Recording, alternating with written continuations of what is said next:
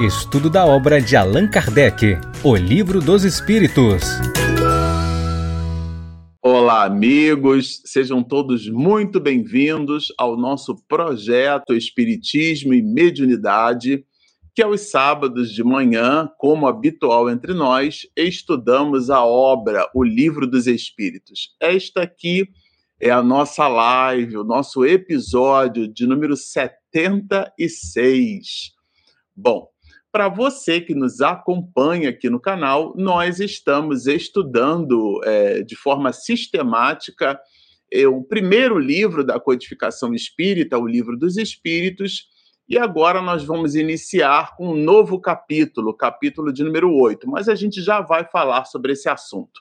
Como habitual entre nós, falando de livros, né, nós nos servimos desse aqui, a obra Vida Feliz, Trata-se de um livro escrito por Joana de Ângeles, é sob a pena de Divaldo, médium, né, por quem Joana de Ângeles escreve, e nós reservamos a guisa de introdução à prece que fazemos sempre aqui no início das nossas atividades, reservamos a mensagem de número 56. Diz-nos assim é, a entidade veneranda as vitórias das questões ilegais são utópicas. Deixam paladar de amargura. Injustas ferem os outros, não podendo beneficiar realmente ninguém. Quem edifica sobre terreno alheio termina por perder a construção. Nunca será justa a alegria conseguida no rio das lágrimas alheias cuida bem das tuas causas e luta somente quando tiverem o apoio legal e se firmarem nos alicerces da moral. Vamos orar. Bom dia, Senhor. Estamos aqui, todos nós, conectados neste ideal de serviço. Abençoa esta nossa empreitada Solicitamos que o alto, como habitual, faça jorrar messes de luz, que os nossos companheiros, os anjos de guarda, os espíritos superiores, aqueles que nos assistem a todos, que dirigem o ambiente social onde nos encontramos, que governam pátrias, que produzem enlaces e levam decisões sob a tua égide, o nosso CIO deste planeta. Nós, Senhor, te reverenciando o nome, te pedimos para que a tua misericórdia seja constantemente por nós absorvida, hoje, agora e sempre. Bom, como estávamos comentando antes da nossa prece, nós vamos iniciar com o episódio de hoje, este episódio de número 76, um novo capítulo. Eu vou colocar aqui o nosso amigo, nosso protagonista das manhãs de sábado, esse companheiro aqui, taran, o Livro dos Espíritos. Esse é o capítulo de número 8 da parte segunda, é importante né, lembrar e o capítulo 8 trata é, da emancipação da alma. Nós nos despedimos do capítulo 7 e Allan Kardec, nesse capítulo 8, ele também divide o capítulo em oito partes. Né? O capítulo é, sétimo é, ele também foi dividido em oito partes. Vocês lembram que a parte segunda é, trata do mundo espírita ou mundo dos espíritos. Então, quando estudarmos agora aqui esses aspectos da emancipação da alma, que começa pelo sono e pelos sonhos, tem vários aspectos aqui. Visitas espíritas, isto é, de nós espíritos, não é a visita do espírita aquele que está no movimento espírita, tá, gente? É a visita do espírito entre pessoas vivas. Então, nós nos visitamos constantemente e, as mais das vezes, o fazemos durante o período do sono e registramos essas visitas em formato de sonhos. Já vamos falar sobre isso. Depois, uma espécie de comunicação de WhatsApp mental, né? Transmissão oculta do pensamento. Ali, buscando a finalização dessas reflexões da emancipação da alma, Allan Kardec vai trazer considerações sobre a letargia e a catalepsia, né, são consideradas é, mortes aparentes. Ivone do Amaral Pereira apresentou para nós esse fenômeno logo na infância, quase foi sepultada viva, né? A gente vai tratar sobre esse assunto oportunamente. Depois, Allan Kardec trabalha, que traz considerações sobre o sonambulismo e, por último, não menos importante, sobre o êxtase. Bom, vamos iniciar aqui. O sono, aí aqui a gente tem a dupla vista, né? E o resumo teórico do sonambulismo, do êxtase e da dupla vista. Allan Kardec é uma espécie de professor, é, uma espécie que eu digo é professor de espiritismo, né? já que quando abraçou essa tarefa hercúlea de codificar a doutrina espírita, possuía mais de 30 anos de magistério, né? A gente já comentou isso aqui com vocês várias vezes. Então ele pega todo o seu conhecimento técnico didático é, e aplica isso né, dentro da, da distribuição da obra. Então, ele faz aqui uma espécie de resumo desse conceito, dos conceitos de sonambulismo, de êxtase e de dupla vista. Aqui, a porta de entrada, a primeira das oito partes desse capítulo, que também é o capítulo oito, né, então ficou fácil de gravar, o capítulo 8 da parte segunda é dividido em oito partes, se bem que o capítulo sétimo da parte segunda também estava dividido em oito partes. Você que nos acompanha aqui sabe disso, né? A gente sempre comenta essa divisão. Bom, é, a porta de entrada da manhã de hoje será o estudo sobre o sono e os sonhos. É, Aqui são as questões, são 12 questões, existe uma, inclusive a questão de número 402, que o espírito responde de uma forma bem extensa, e Allan Kardec também produz comentários bem consistentes. Então, as informações contidas nas questões 400 a 412 Questões essas das quais eu recomendo a releitura depois das lives. Aliás, um ponto importante: se você nos acompanha aqui no canal com regularidade, e eu sei que muitos de vocês nos acompanham, o ideal né, é pegando carona nessa palavra ideal, né, no sentido mais platônico da expressão, né, no sentido da perfeição, o mundo ideal, que era o mundo perfeito de Platão, né? Então, o ideal é que vocês façam a leitura antecipada durante a semana, por exemplo, são 12 questões. Pega duas, três questões para ler e pensar sobre elas ao longo da semana, não é muita coisa. Quando chegar aqui no sábado de manhã, vocês terão é, eventualmente até dúvidas para compartilhar aqui conosco. A gente abre um espaço para perguntas e respostas. Vocês terão considerações adicionais, eventualmente perspectivas da questão que eu, Marcelo Shoa mesmo, não sou o dono da verdade. Eu posso não ter absorvido. E aí vocês, é, eventualmente fazendo a leitura também junto comigo, vão estabelecer no questionamento, na reflexão, na proposição, uma perspectiva.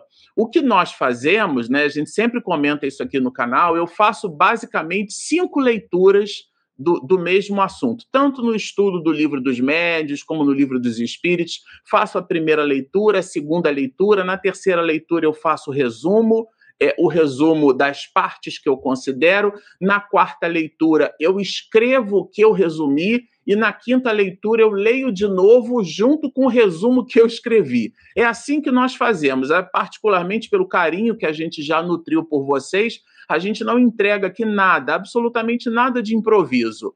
Mas, mesmo assim, pode, é, podem existir, né? O livro é muito denso, é muito rico, é muito cheio de considerações, eventualmente perspectivas de uma determinada resposta que vocês gostariam que a gente aprofundasse mais, e então é bom, é gostosa essa interação. Mas para isso vocês vão precisar fazer a leitura antecipada junto comigo. Então fica aí a dica, né? E até um pedido para que vocês estudem a obra juntos, né? Se não deu naquela semana para fazer a leitura, acompanhe aqui ao vivo conosco ou depois pelas ferramentas de podcast e tudo mais. A Regina extrai o áudio, né, desse material e publica como podcast, muita gente nos acompanha assim, num formato de áudio. Por isso que às vezes eu faço repetições, explicações, porque a pessoa que está nos acompanhando por áudio não está nos vendo, não está vendo o conteúdo. Então eu faço realmente uma, uma transcrição, uma espécie de transcrição. Olha, a Regina colocou aí na barra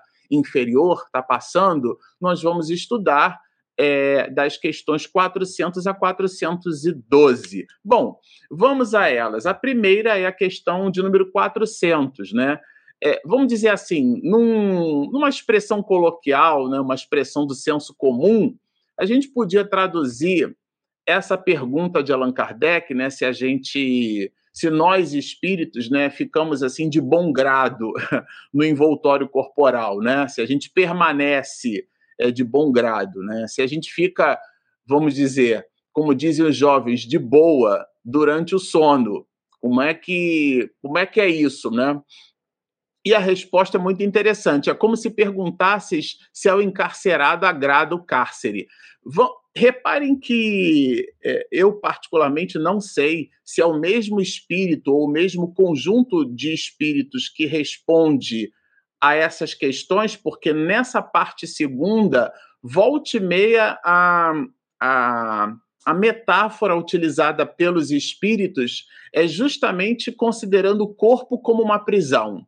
E aqui ele faz uma analogia do cárcere. O cárcere é o corpo. Então, o espírito seria um prisioneiro nesse corpo. E aí é claro que não agrada a pessoa, né, no caso ao espírito, ficar preso. Então, vamos dizer, é, ele está doido para sair, né? É, eu até vou dividir com vocês aqui. A minha esposa, bom, convive comigo, né? Sabe disso, ela mesma comenta e a gente sempre que surge um assunto a gente fala sobre esse tema eu levo no máximo 30 segundos para sair do corpo, né? Parece que eu estou doido de vontade de sair do corpo físico. Algumas pessoas levam mais tempo. Meu filho, por exemplo, fica bastante tempo até, até conciliar o sono. E algumas pessoas também saem do corpo também muito rápido. Então é como se realmente o corpo ali funcionasse como uma espécie de prisão e a pessoa ficasse doida para sair dali, né? Então, por quê? O espírito aspira, né, essa libertação, ele deseja e considera realmente o corpo, né, como sendo esse envoltório grosseiro, né? Quanto mais grosseiro ou quanto mais grosseiro a alma percebe o corpo, porque às vezes não necessariamente a alma percebe o corpo como sendo algo grosseiro, né? mas de um modo geral, lato senso, né, de uma maneira geral, não, não específica, é, o espírito está doido para sair do corpo, porque, inclusive, é, é, essa essa entidade de ordem superior que responde a Allan Kardec sinaliza que é, é, como se o corpo fosse um cárcere. Então é uma metáfora realmente muito consistente, né, para a gente ter uma ideia do que é que significa ficar ligado ao corpo no instante em que o corpo precisa do repouso. Ele está doido, ele, o espírito, né, a, a essência. É, eu não vou dizer a pessoa, porque pessoa é de persona, né, não é o personagem, é o espírito imortal que somos. Esse tá doido para sair. Então, quem dorme não é o Marcelo Show, é o espírito imortal que nessa existência tem esse personagem. Isso é bem adequado. Por quê?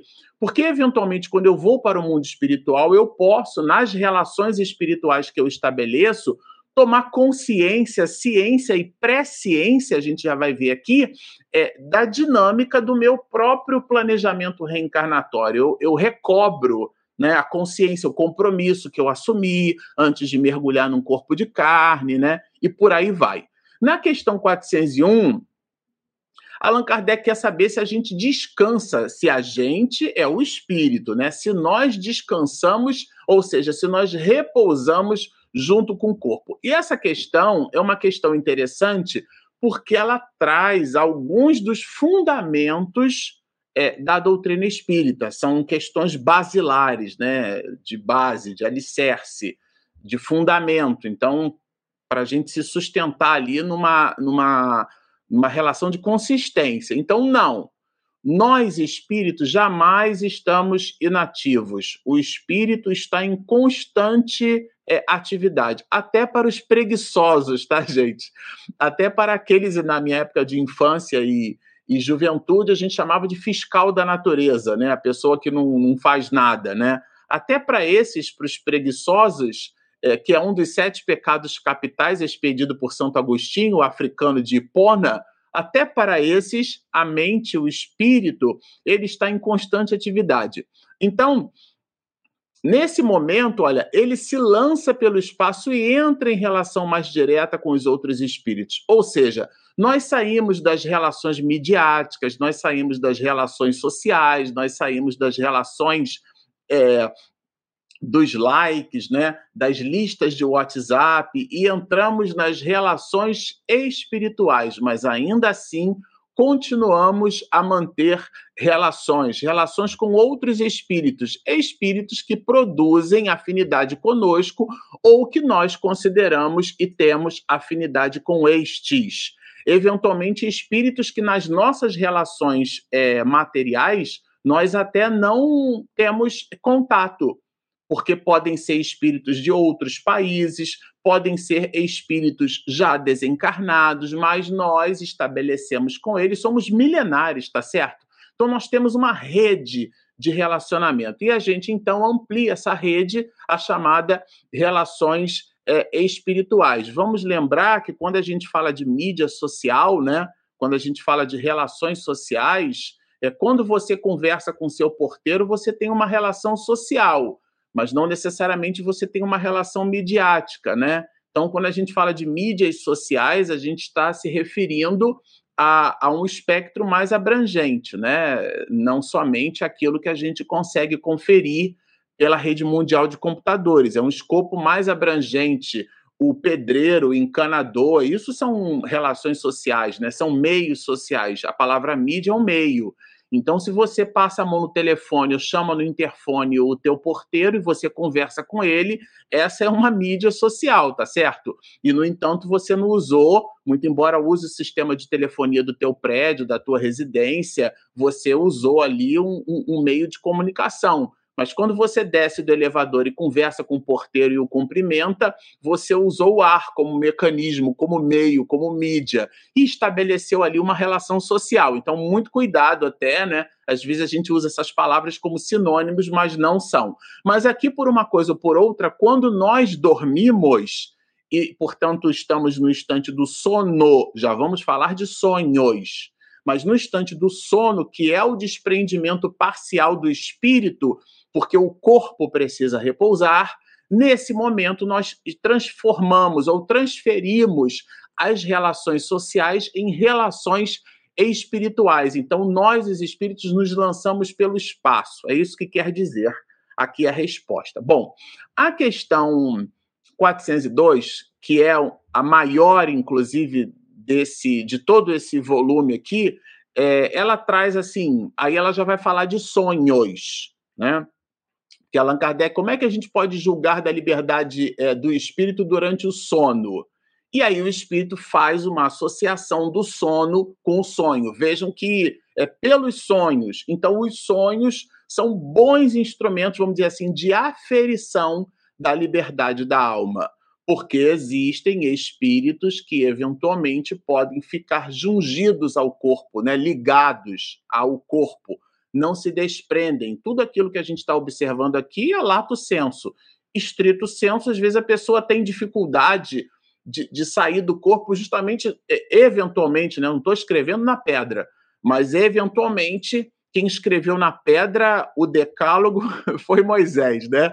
Nós não estamos escrevendo nada na pedra. São considerações que têm as suas nuances, tá certo? Nesse sentido, eventualmente, repito, a pessoa pode estar tão ligada à sua estrutura material que ela tem dificuldade de, mesmo o corpo repousando, ela, como espírito, se desprender, porque o seu psiquismo está muito ligado àquela estrutura física. Mas, lato senso, quando o corpo oferece as condições de relaxamento, já que o espírito sinalizou que o corpo para nós é uma espécie de prisão, ele está doido para sair dali. Mas só que tem o contrário, né? Existem almas que preferem ficar encarceradas, né? Como alguém que tem muita dívida no mercado e fica com medo ali de ser cobrado. Então ele fica numa condição de escondido, vamos dizer assim, né? Bom, nesse caso, aqui tem várias questões que estão associadas, mas o sonho é uma, um desses instrumentos de aferição, tá? É, avançando aqui, a gente vai encontrar o seguinte: é, adquire, quer dizer, ele, o espírito, nós, espíritos, né, adquirimos maior potencialidade de pôr-se em comunicação com os demais espíritos. A gente viu isso na questão anterior. Quer deste mundo, quer do outro.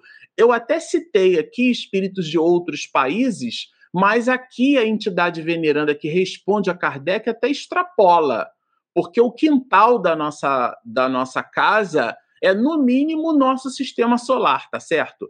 Então, nesse sentido, o espírito, quando se desprende, ele pode eventualmente ter comunicação com espíritos em exoplanetas, quer dizer, planetas fora do nosso sistema. E o nosso sistema recebe o nome da nossa estrela, que ela sozinha abraça mais de 98% de toda a massa é, é, do próprio sistema solar. Recebe o nome sistema solar, porque o nome da nossa estrela é Sol. Né?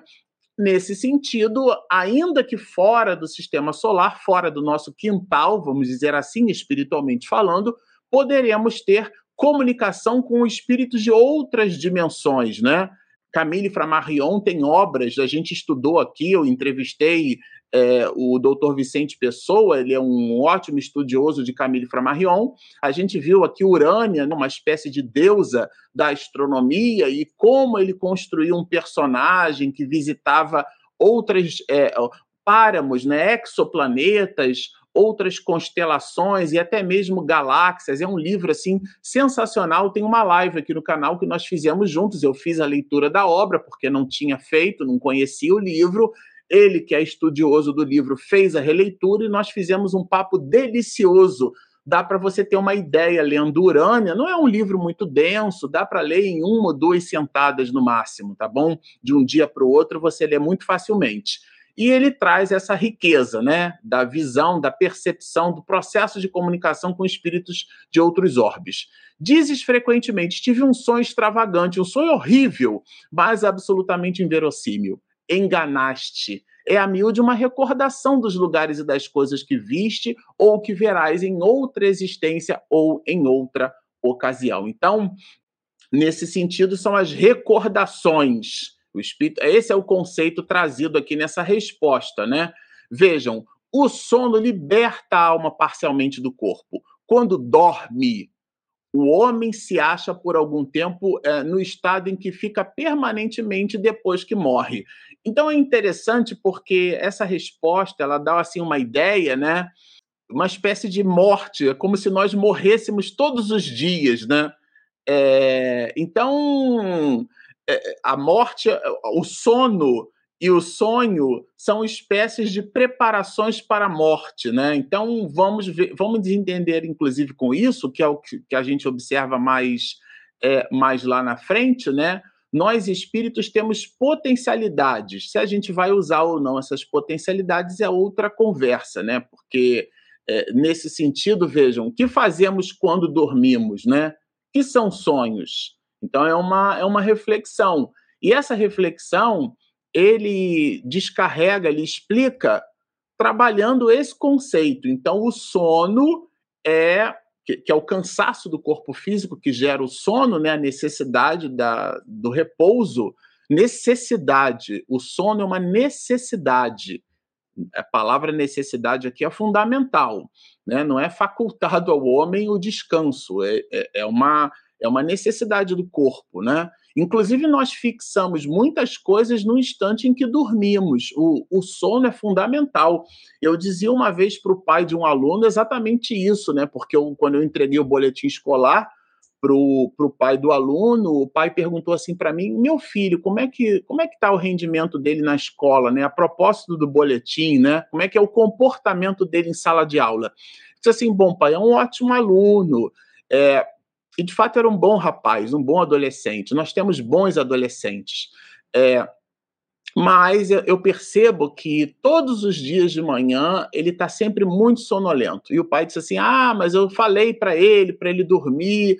Quando ele me disse onde morava, na Zona Leste, né, aqui de São Paulo, a escola fica na Zona Sul, eu fiz um cálculo e imaginei que ele levasse ali em torno de uma hora e meia para chegar na escola, né, era distante. E eu perguntei que horas ele vai dormir. E o pai disse assim: então, com capacete, mexendo o capacete na mão, devia ter ido de moto para a escola. Eu já falei para esse rapaz: ele dorme, professor, ele dorme tarde, ele dorme uma hora da manhã. Eu digo assim, mas pai, toquei no ombro dele, falei assim: deixa eu dizer uma coisa para o senhor. Nós só fixamos um conteúdo na mente no instante em que dormimos. Isso não é só o seu filho, é eu e você. Se você faz um curso, a sua empresa ele paga um curso e você não dorme direito, você vai ter dificuldade de fixar esse conteúdo. Ele regalou dois olhos assim, como se fosse um anime. É sério isso? Eu falei, é sério. Bota o seu filho para dormir nove horas da noite no máximo, porque ele precisa de oito horas de sono, né? Exerça a sua coercitividade paterna, né? Então a liberdade é relativizada pela obrigação dos nossos rebentos. Nesse sentido, o sono é fundamental para todos nós. Então, aqui os espíritos estabelecem relações numa dinâmica, inclusive, espiritual. Esses espíritos, quando dormem, vão para junto dos seres que lhes são superiores. Aqui é um aspecto do processo, tá certo? Alguns de nós, repito, alguns de nós quando dormimos, buscamos as entidades superiores para estudarmos. Se a pessoa, por exemplo, é um concurseiro, né? Estou extrapolando aqui. É um concurseiro, ela está estudando é, para para um determinado, para o tribunal de justiça, quer fazer uma prova, um concurso público, ou mesmo uma prova da escola, da faculdade, ela está estudando, como diz o meu filho, está papirando, é que vem de papiro, né?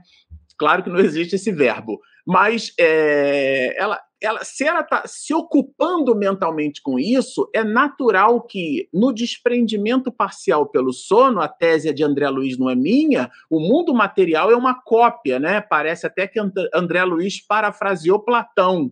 É, nesse sentido, ele eventualmente pode, essa pessoa, né, esse menino, essa menina, esse homem ou essa mulher, visitar no mundo espiritual escolas e regiões onde ele continua estudando, porque afinal de contas é o centro de seus interesses. Eventualmente buscar o seu professor, o seu mestre, a dinâmica espiritual. É nesse sentido, quando a gente fala aqui de, de espíritos de ordem superior, então trabalham mesmo em obras que lhes deparam concluídas, pesquisadores, pessoas, porque a pessoa está imbuída daquela responsabilidade, daquela atividade. Quando ela se desprende do corpo, ela continua sendo como espírito ela mesma, o personagem potencializado pelo espírito imortal que é. Essa circunstância é de molde a vos ensinar que não deveis temer a morte, pois que todos os dias morreis, como disse um santo. Então, nesse sentido, de novo aqui a tese de que nós morremos todos os dias quando temos instantes de sono, né? Pelo que respeita ao grande número de homens é, que morrendo, né, é, tem que passar longas horas de perturbação. Então é como se a morte é, é, fosse o clímax desse processo diário de estado de, de perturbação que a gente passa no instante do sono. Então é, é, bem interessante isso, né? Nós morremos todos os dias. Estes vão enquanto dormem, né? Estes vão quem, né? É, é, já aí já é um outro grupo de espíritos, enquanto dormem ou ao, a mundos inferiores à Terra, né, ou a mundos superiores. Então vai depender de quem? Vai depender o lugar para onde a gente vai, para onde nós vamos, depende do interesse nosso depende da elevação. E aí, quando eu falo elevação, não é elevação espiritual só, é propósito. Às vezes eu posso ser um espírito falido que eu estou buscando vários mecanismos para me reabilitar. Então, eu preencho a minha mente com coisas, eventualmente os meus centros de interesse ficam alterados, né, pivotados, já que eu usei papiro, que não existe papirar, né, o verbo papirar, eu vou usar o verbo pivotar, que vem do francês, né, que é pivô, que também não existe esse verbo em português. Mas é uma espécie de girar, de fazer uma alteração de eixo, né, essa ideia do pivô alguma coisa ali, você gira algo e tem um ponto ali que a gente chama de centro de gravidade por onde aquele objeto consegue é, rotacionar equilibrando força centrípeta e centrífuga. Se isso parece um pouco complicado, é só lembrar um peão de fieira, ou até um Beyblade, né? Na época do meu sobrinho Rafael tinha isso, você puxava assim com uma cordinha de plástico e ele girava. Ele girava porque ele equilibrava duas grandes forças, essa é, é a ideia aí do, do centro de gravidade. Dependendo do, do seu plumo, né, do seu centro de gravidade, verdade, do seu interesse, você será levado por você mesmo ou pelas entidades espirituais das quais o seu psiquismo se conecta a mundos inferiores. É disso que trata, né? Então, vai depender bastante do, do nosso interesse, da, das nossas é, proposições. Eu comentei que essa 402 ela é bem grandinha, tá, gente? Então, o espírito não economizou aqui para responder, não. E nós destacamos todo esse eixo. Também as antipatias invencíveis se explicam pelo fato de sentirmos em nosso íntimo que os entes com quem antipatizamos, tá certo? A gente não gosta, têm uma consciência diversa da nossa. Conhecemos-los sem nunca os termos visto com os olhos, é ainda o que explica a indiferença de muitos homens. Sensacional! Porque, eventualmente, aquela antipatia, e claro, o revés, o contrário disso é a simpatia, eventualmente, repito, eventualmente, nada da gente escrever na pedra. Muitas das antipatias e simpatias que nós nutrimos por pessoas que nunca vimos pode ter relação com essas experiências que eventualmente nós temos durante o sono. Então, no desprendimento parcial pelo sono, nós espíritos estamos, como dizem os jovens, bombando, estamos para lá e para cá, temos centros de interesse e, eventualmente, a gente conhece alguém no mundo espiritual ou, ou é, recorda ou re conhece, isto é, conhece novamente, lembra.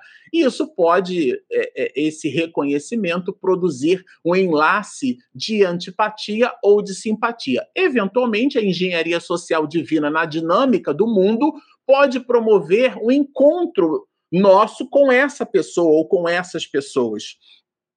E a irradiação daquele espírito pode produzir em nós uma sensação agradável, portanto simpática, e desagradável, portanto antipática. Então, quando a gente, o espírito responde que a gente não viu com os olhos, é no sentido de que materialmente falando nós não tínhamos relações com aquela pessoa, mas a antipatia pode se justificar por essas relações, né? A gente nunca viu, mas antipatiza. Então, é, é, um ponto bem interessante. O sono, gente, influi mais do que supondes na nossa vida. Eu comentei aqui do sono como mecanismo de absorção, mas se a gente fizer uma conta rápida, né? A nossa primeira graduação foi na área de exatas, então a gente tem um pouquinho de afinidade com o número. Uma pessoa com 40 anos, dormindo ali em média 8 anos, vale a Deus que os bebês dormem 12 horas, né? Mas se a gente fizer uma conta por média, uma pessoa com 40 anos passou 13 anos só dormindo. Isso significa dizer que esse período, é claro, né?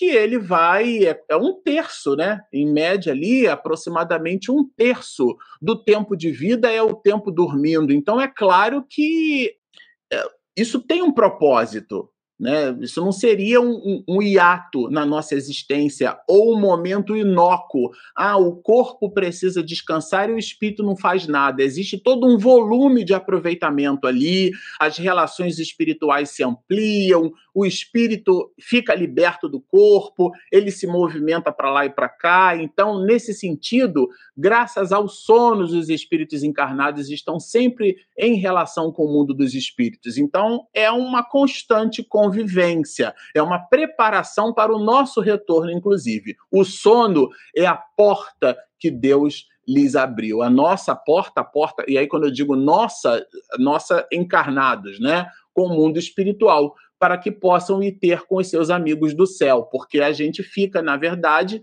é, é, mergulhado no corpo de carne, mas nós temos ou podemos ter instantes de comunicação, que eu chamei de relações espirituais. O sono, o sonho, e aqui ele já entra na especificidade do sonho, tá? É a lembrança do que o espírito viu durante o sono. Então, o sono é o repouso do corpo. O sonho é a lembrança que nós temos dos episódios que eventualmente tivermos é quando do desprendimento parcial.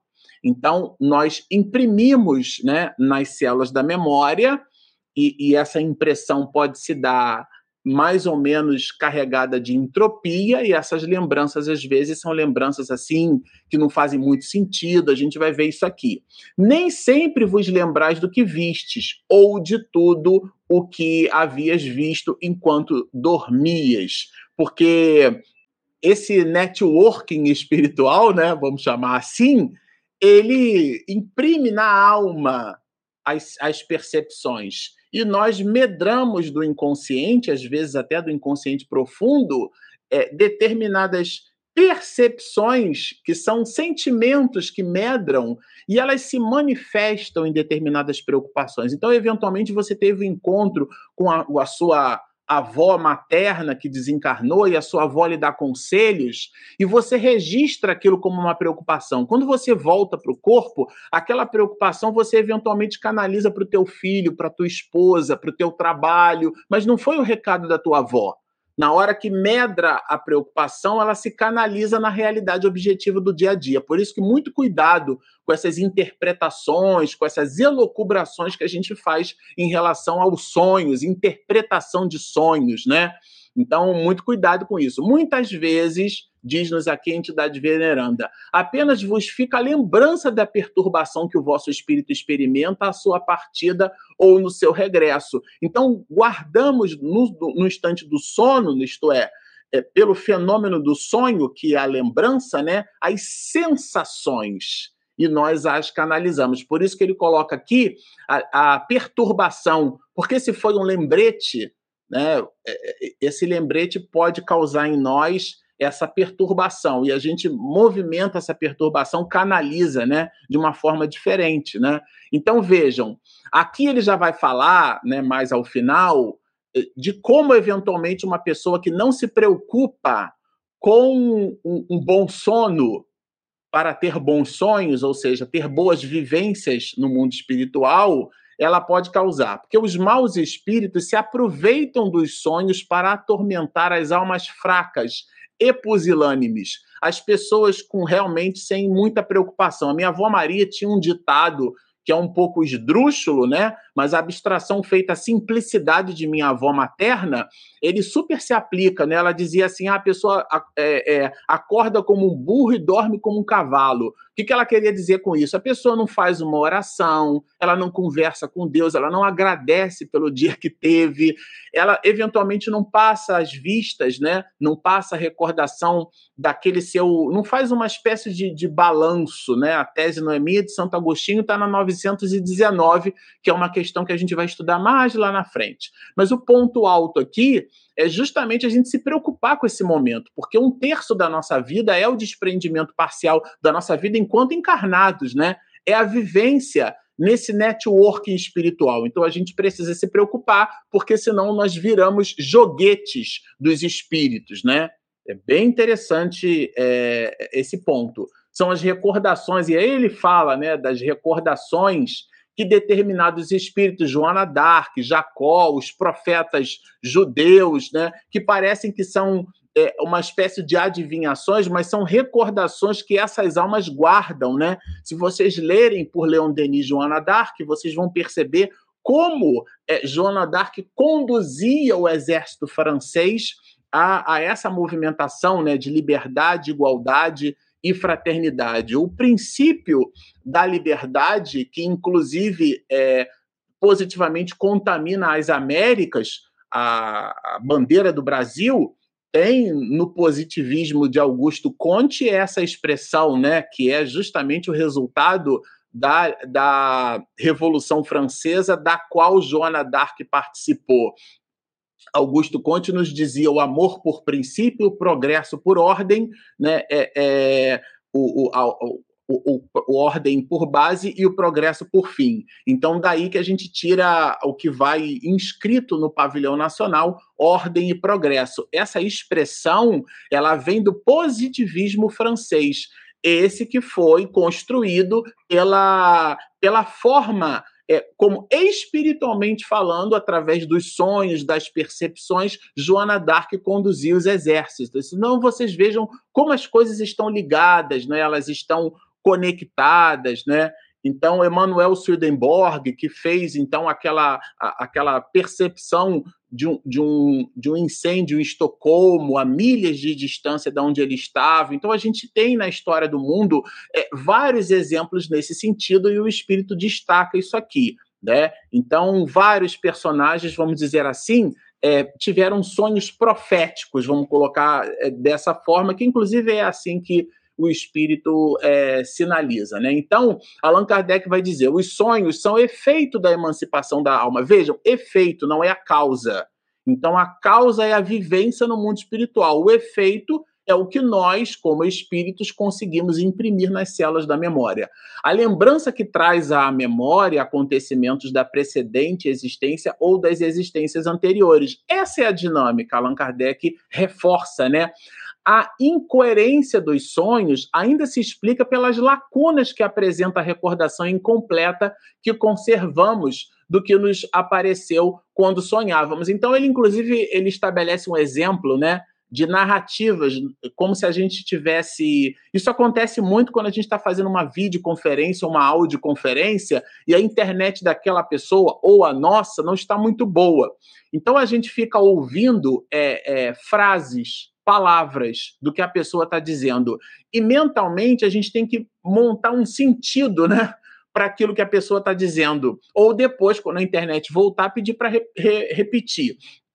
Mas, eventualmente, o exemplo é como se a gente recebesse picotes, né? fragmentos de uma informação. E aquilo fica.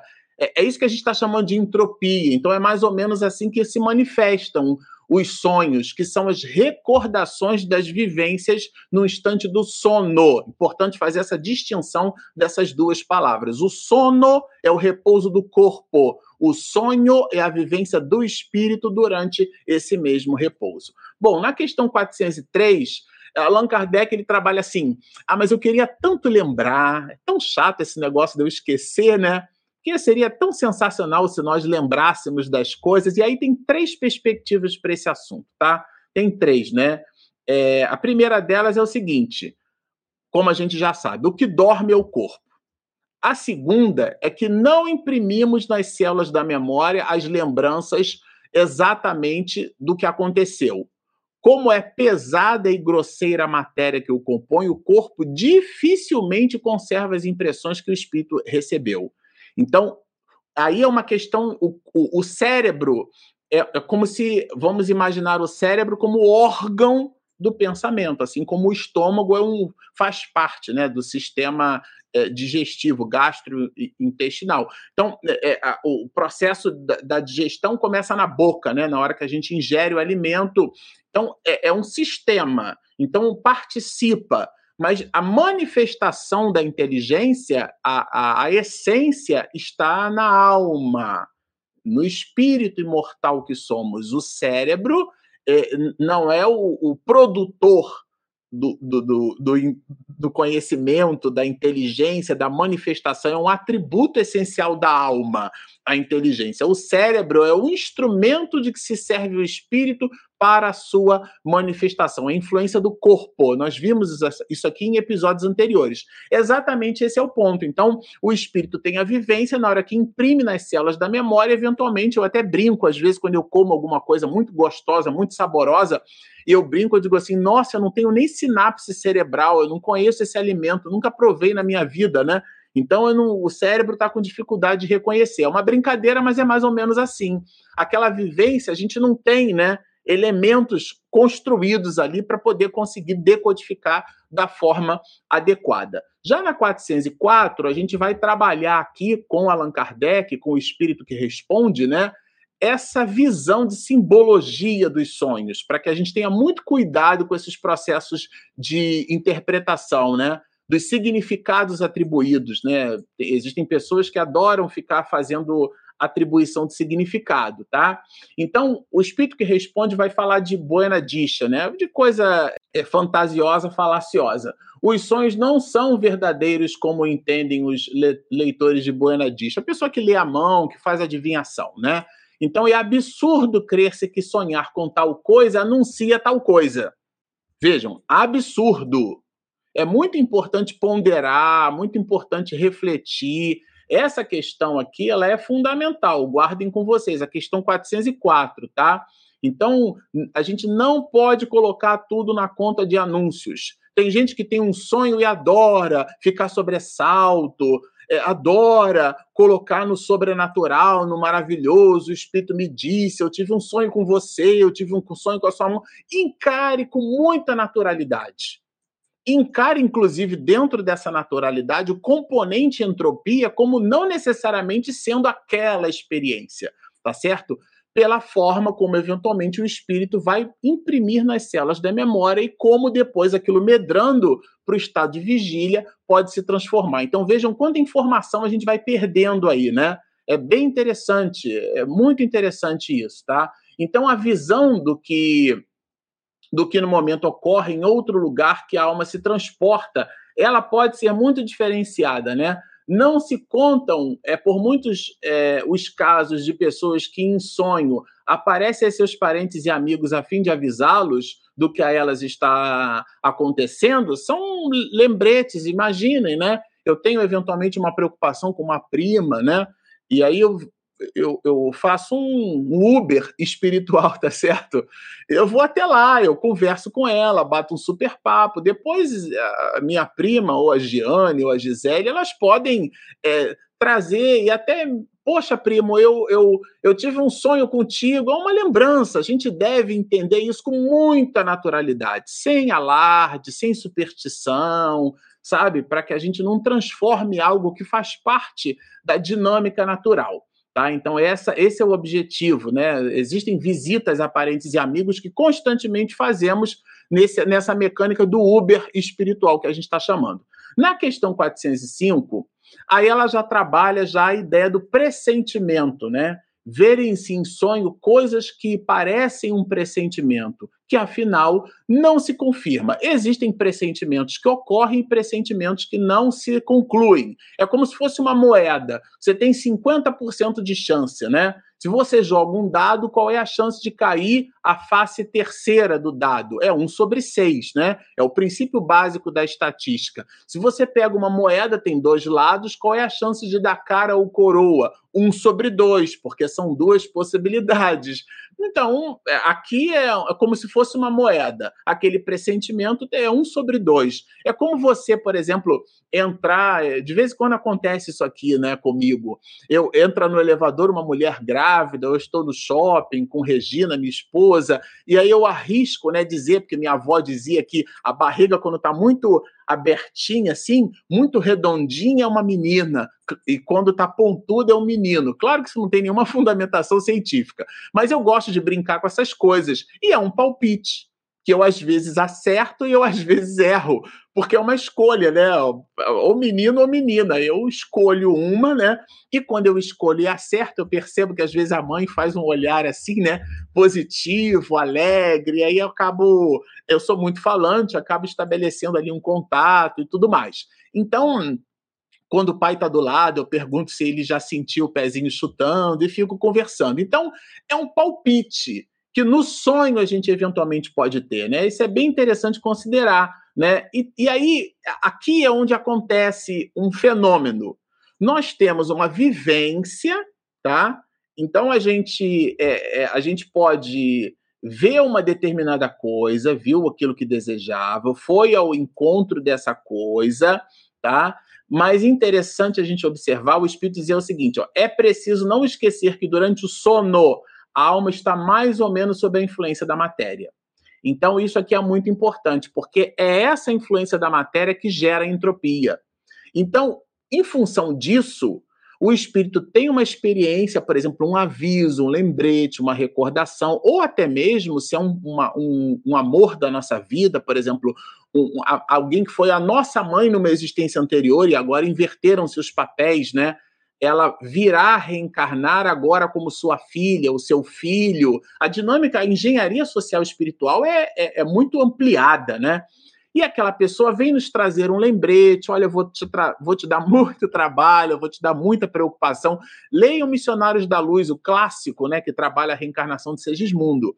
Então, o pai fica muito sobressaltado ali com a, com a presença do, do futuro filho, né? É, super vale a pena fazer a releitura dessa parte. Então, nesse sentido, aquela recordação ela pode se canalizar, aquele sobressalto, né? E do caso de André Luiz, o homem dizia que sonhou com um monstro. Quer dizer, é a forma como ele decodificou aquilo. Então é bem subjetivado isso pela maneira como cada um de nós de, desprende. Então as preocupações do estado de vigília podem dar ao, a, ao que se vê a aparência do que se deseja, a aparência do que se deseja.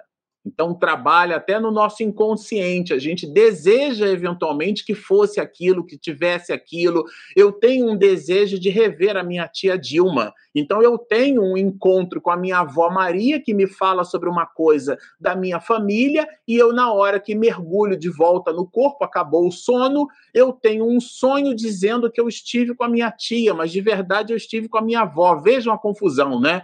Por quê? Porque é uma aparência daquilo que eu desejo ou do que se teme, porque pode ser uma apreensão, ela pode produzir uma admoestação e eu fico com a recordação daquela admoestação carinhosa, né? Ainda que seja uma admoestação, mas ela pode se dar de maneira carinhosa, e eu imprimo a sensação, aquilo que o espírito chamou de perturbação, né? Tira a pessoa, balança a roseira, tira da zona de conforto. Quando ela volta para o corpo, ela traduz aquela sensação, ela traduz aquela percepção naquilo que na sua realidade objetiva ela teme.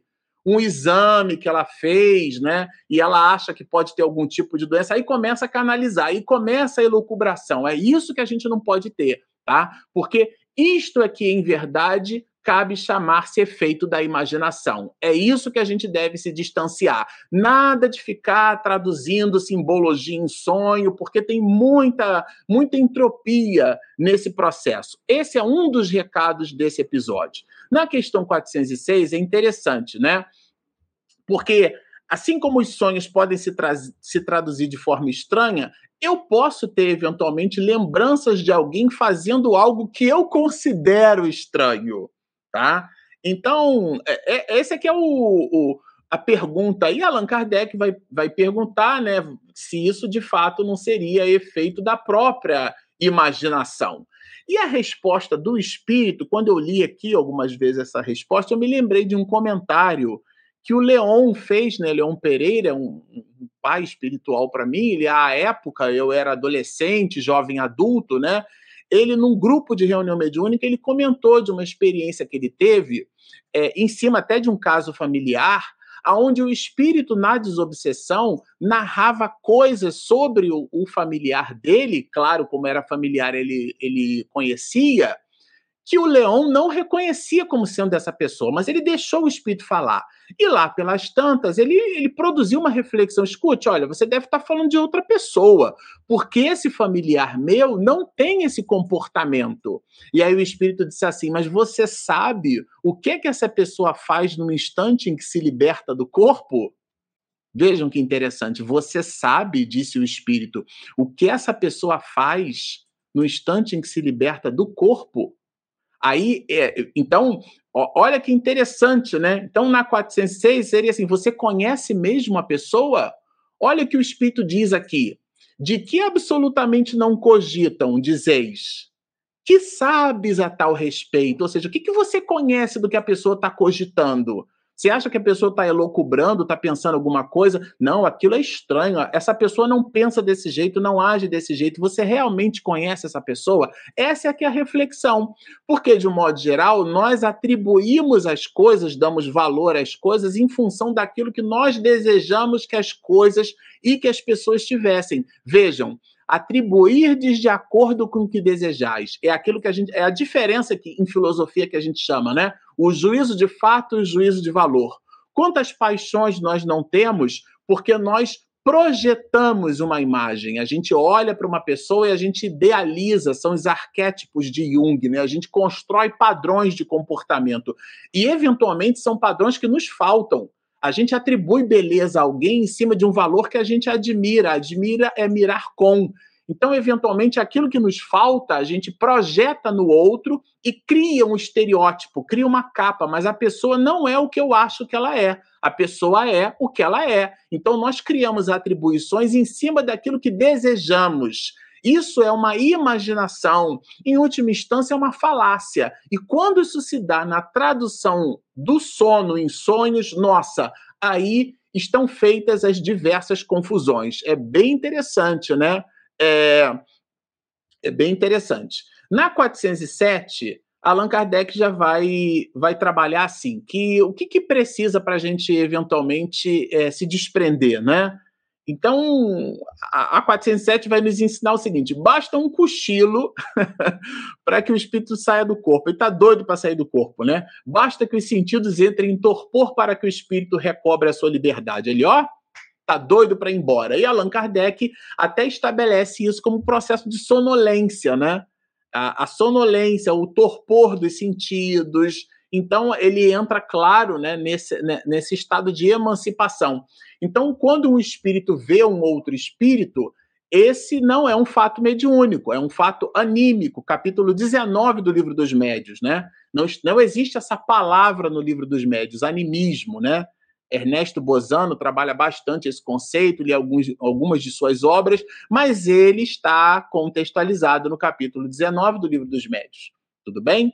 É, super recomendo a leitura ou a releitura. Aliás, o capítulo 19 nós estudamos aqui no canal, né? Existem vários episódios nossos, super recomendo que vocês deem uma olhadinha por lá, é, porque a gente é, comenta aqui juntos, né?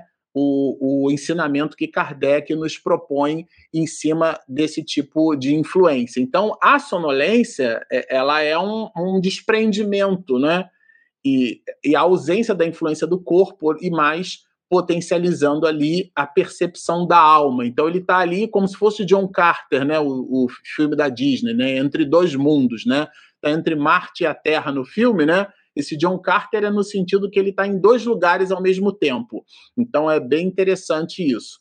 A, a sonolência como fazendo parte desse processo. Na 408, é, Allan Kardec trabalha uma reflexão que é em relação ao, ao sonho, né, e esse instante do sono, onde eventualmente algumas pessoas poderiam ouvir vozes, né, vozes de, de ou ideias fixas que ficam depois do, de um determinado sonho, que a gente, por esses mecanismos de entropia e perturbação, nós já comentamos aqui.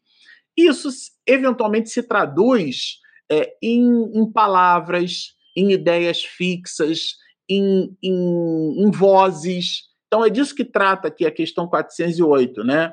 É, e o espírito que responde, ele vai nos dizer que isso pode ser o resultado de uma vivência nossa.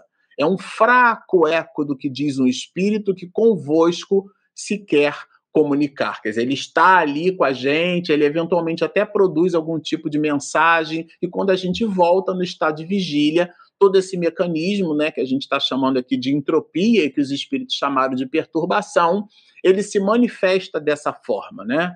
Bom, na 409 é de novo essa percepção, né, do espírito que está meio cá, meio lá, ainda John Carter, né? De outras vezes no estado que ainda não é bem o do adormecimento, e mas estando com os olhos fechados. Então, alguns de nós, né, vemos imagens distintas.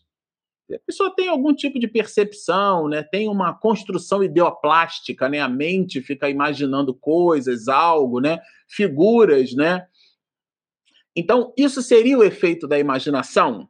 Ele está muito preocupado em estabelecer uma distinção daquilo que de fato é, é, a realidade espiritual e aquilo que é uma elocubração nossa, né? uma dinâmica. Tá? É, e o espírito vai responder que estando entorpecido o corpo, que o espírito não tem condição de se manifestar plenamente porque o corpo está apresentando aquela condição de meio lá, meio cá, né? Então o espírito então vai fazer o quê? Ele vai se desprender. Então, se não fosse completo sono, haveria sonho. O que, que significa isso? Ainda não é um sonho, porque um sonho é uma vivência. É isso que a gente precisa tomar por nota aqui.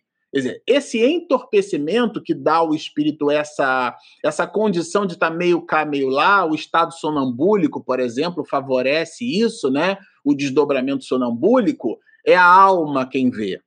Tá? Então, nesse sentido, é, ele, o, o espírito, tendo essas percepções e ao mesmo tempo estando ligado ainda ao corpo, porque não se desprendeu totalmente, né? Repito, ele está meio lá, meio cá, ele não tem a vivência do sonho.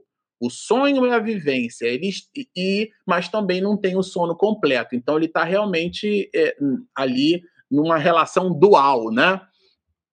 A penúltima questão é, trabalha um fato bem interessante. Muitas pesquisas científicas, muitas descobertas são eventualmente potencializadas ou até construídas em instantes do sono, né? Vários relatos de pesquisadores, né? É, é, estão nessa direção, né? Então, acodem-nos ideias que nos parecem excelentes, só que aí Allan Kardec vai dizer assim, e que se apagam da memória, né?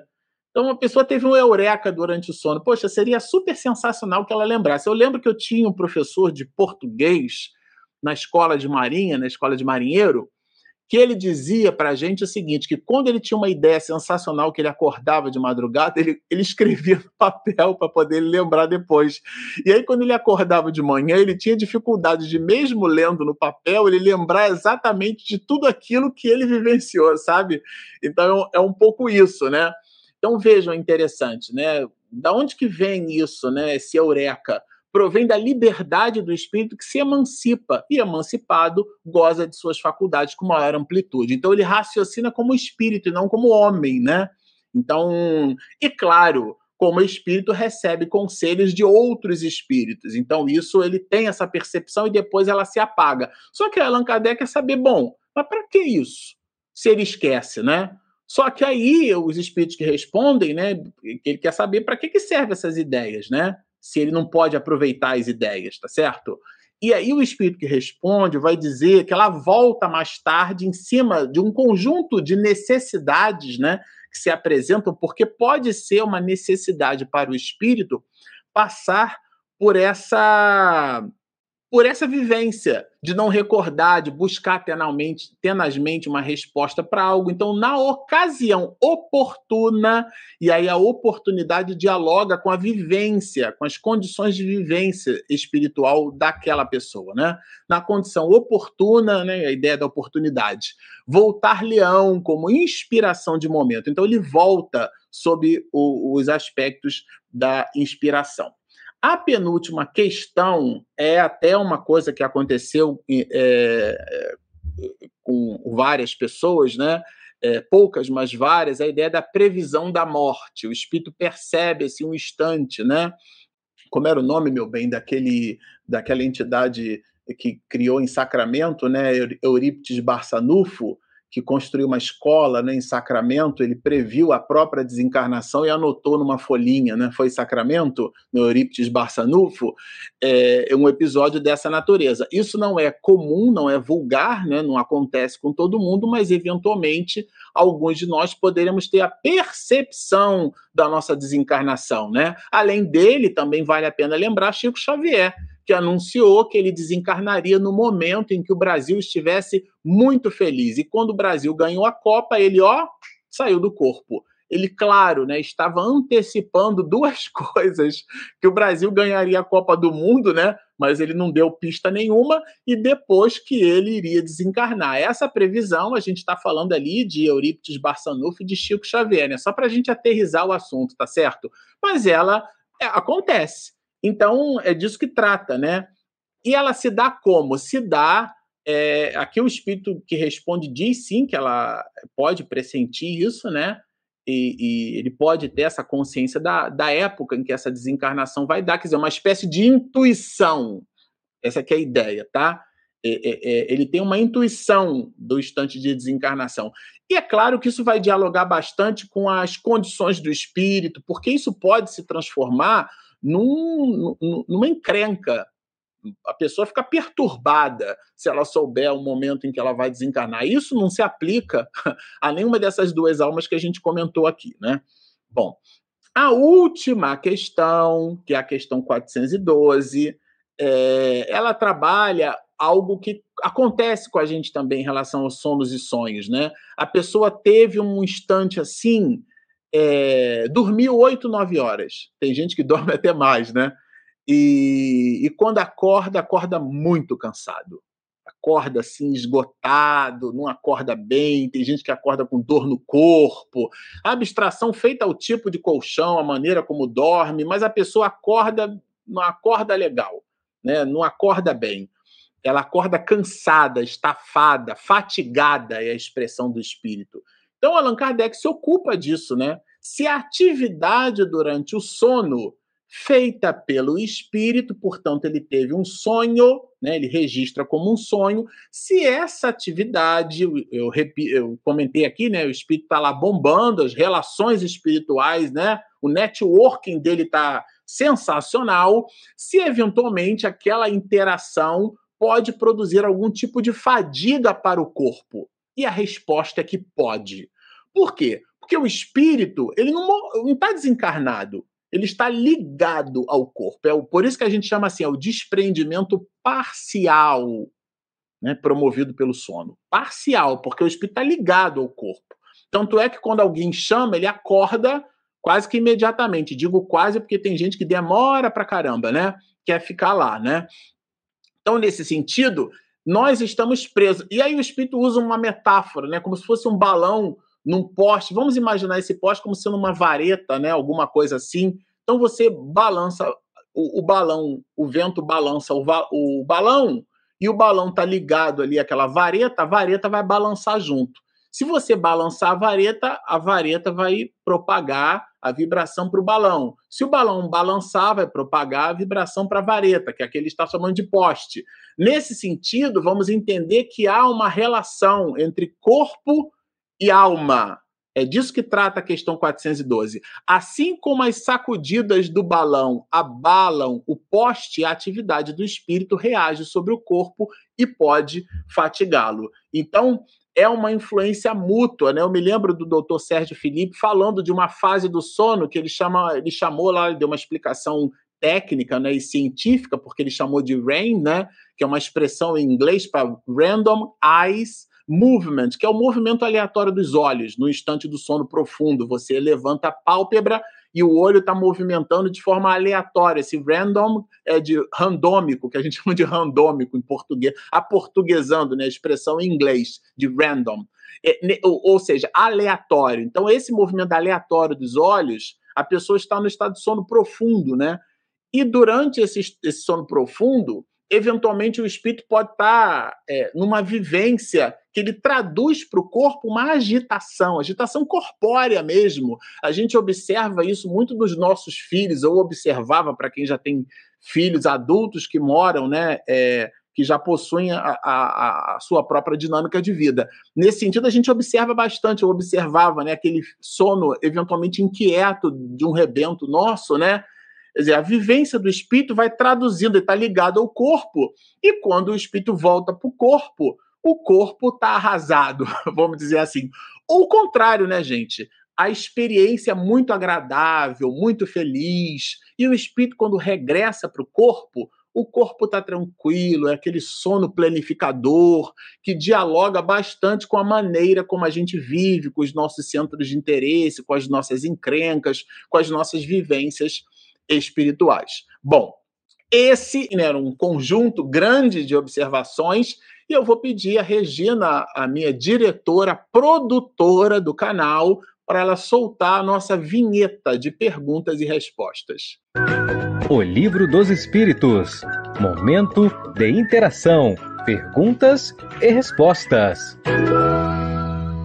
Olha, eu vi que hoje vocês estão animados. Tem um monte de pergunta aqui, vou tentar responder todas elas, e aí por isso eu vou dar algumas respostas mais sintetizadas para poder abraçar todos. Tem uma pergunta relacionada ao tema: seria a projeção astral uma espécie de sono consciente? É interessante essa pergunta, porque a projeção astral é a projeção dos astros. O que, é a projeção dos astros? É a movimentação dos astros do orbe que provê é, ou proporciona pela. E aí não confundir astronomia com astrologia. A astronomia é uma ciência, tá certo? Que faz uma análise empírica através do comportamento dos corpos celestes. Esse mesmo comportamento especulativamente, porque ela não tem base científica, astrologia, tem uma discussão sobre esse assunto, eu não vou entrar no mérito. Particularmente falando, é, nós fizemos dois cursos de extensão na Universidade Federal de Santa Catarina, né, um de astronomia e outro de astrofísica e astronáutica. O professor doutor Alexandre Zabotti, que eu adoro, é uma benção, promoveu lá um curso de extensão e nós fizemos dois desses. Depois ele fez cosmologia, eu não consegui mais acompanhar por conta da faculdade de filosofia. Mas o ponto aqui é que eu aprendi com ele que a astrologia é muito diferente de astronomia. E essa projeção astral, ela é astrologia. Ela é uma indicação de que quem é de peixes, por exemplo, eu nasci no mês de fevereiro, então convencionou-se peixes para o mês de fevereiro, tem esse ou aquele conjunto de comportamentos, né? Emmanuel fala bastante sobre isso, sobre a influência dos astros, mas nós somos individualidades. Então, essa visão da projeção astral, ela está relacionada a isso, sabe, Elder? Da ideia de que estudando o comportamento dos astros, nós poderíamos projetar daí a projeção astral, a projeção dos astros, uma inferência sobre o nosso comportamento, mas isso está dissociado de sonos e sonhos. Opa, Daniel está sempre com a gente. Marcelo, no recurso do sonho, pode-se reunir com quem precisemos retificar algo que nos incomodou, harmonizando na vigília? Os instrutores amigos podem nos orientar no caminho resoluto é, de obstáculo? Ótima sua pergunta. Ela está, inclusive, embutida nesse volume de 12 questões que a gente estudou hoje aqui de manhã. E a resposta é sim é, eventualmente, nós, se tivermos encrencas, os espíritos responderam, né, Daniel? Lembra? Que nós temos, eventualmente, poderemos ter antipatia por pessoas que nunca vimos. E essas antipatias são colecionadas no mundo espiritual. Se há uma vivência no mundo espiritual, esse networking espiritual, é claro que os espíritos podem, não significa que sempre isso vai acontecer, mas podem é, aproveitar a dinâmica espiritual para a gente conversar um com o outro, para poder a gente dissipar alguma encrenca, como espíritos. E tanto assim o é que às vezes a gente se encontra com alguém que teve uma encrenca e aquele dissabor já está no nosso psiquismo e também no daquela pessoa, às vezes, meio amenizado. Então é ótima a sua pergunta, porque ela nos, nos incita assim: se você tem uma encrenca com alguém, peça a Deus, ah, Senhor, que o meu anjo de guarda, que o meu espírito amigo, pode até orar para o espírito amigo mesmo, conversar com ele. Poxa, olha, tem uma encrenca aqui com essa pessoa, será que tem como você promover um encontro com ela? Às vezes você pede, mas a pessoa não está em condição também. Né, da reconciliação. Então, essa é uma dinâmica que está posta. E a vivência no mundo espiritual, sim, pode favorecer. Marta Osório, sempre com a gente. Marcelo, os bebês que choram muito à noite, seis será, né? Por eles verem alguma coisa do, é, do mundo, deve ser do mundo espiritual ou muito especial, que os deixam com medo? É, então, pode, mas também pode ser que não, né? Meus filhos choravam muito de noite, mas era otite, sabe, Marta? Então, criança às vezes chora por dor de barriga, criança chora por fome, criança chora por sede. É que às vezes a gente, eu sei que não é essa a sua intenção, a sua pergunta é bem elástica. A gente às vezes tem uma tendência, né, quando estuda espiritismo, a colocar tudo na conta do mundo espiritual.